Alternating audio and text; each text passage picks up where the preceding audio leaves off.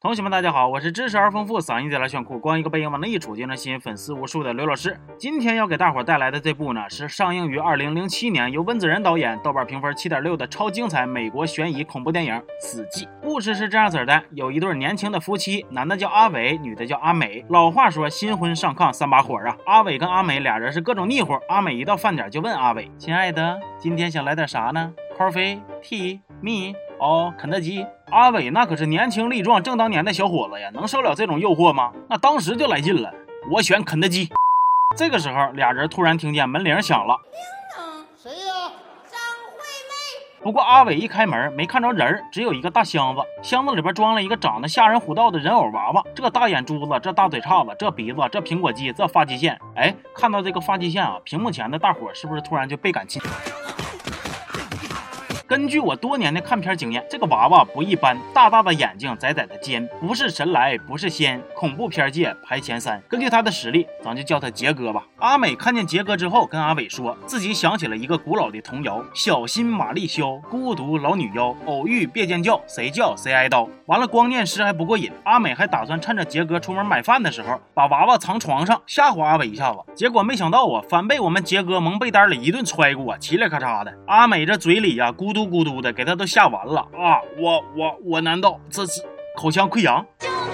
等阿伟买完肯德基回家，就看见满地的血呀，还听见阿美在卧室喊：“亲爱的，你快来，我要给你个惊喜。”阿伟都蒙圈了，啥惊喜呀？你给我蒸血肠了？等阿伟掀开被单，才发现阿美已经领了盒饭，还被割了舌头。阿伟报警之后，被当成了第一嫌疑人。警方没有特别确凿的证据，所以暂时无法逮捕他。阿伟突然就想到，在自己的家乡也流传着跟玛丽肖还有木偶有关的恐怖传说，觉着问题应该就出在杰哥身上。回家一看，果不其然，箱子里刻着玛丽肖肖和杰哥的名字，还有他家乡的地址，这更让阿伟坚定了自己的猜测。但是木偶杀人这事儿，你跟警察说，你猜警察能不能信？所以阿伟决定要带着杰哥孤身一人驱车回家乡调查。可以，你很勇吗？阿伟以前跟他爹老伟的关系贼拉不好，所以很多年都没回去了。他发现家乡变得很破败，而且他到家之后第一眼见到的，居然是一个年轻貌美的继母。我的妈，还有一位！别乱寻思啊！继母见到阿伟很高兴，说：“哎呀，你来的可真是时候，正好赶上你爸瘫痪。”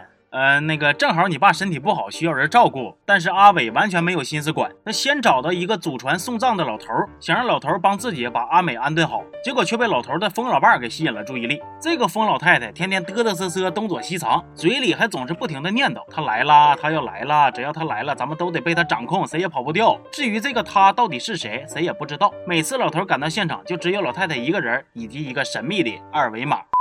老太太让阿伟一定要把杰哥给埋了，阿伟也特别听话。但是我们的杰哥是什么人物啊？那能让你轻易就得手吗？他先是做眼保健操，接着又 cos 你班主任。好不容易阿伟埋完收工了，回去之后居然发现杰哥就端坐在酒店里。哎呦我去了，外国的鬼还会摸金倒斗，你说这谁能整得了？玩呢？酒店里除了杰哥，还有之前调查案件的警察。他怀疑阿伟，所以一路跟踪。完了，这猪队友呢，还各种阻挠阿伟的调查。好在重要 NPC 强势发力，祖传送葬的老头给阿伟。讲了关于玛丽肖的故事。原来那个恐怖的童谣是真实发生的。阿伟乡中有善口技者，会宾客大剧院与舞台之东北角施八尺幕布，口技人坐幕布前，一人一椅一偶一老娘们而已。众宾团坐，少请。但闻老娘们。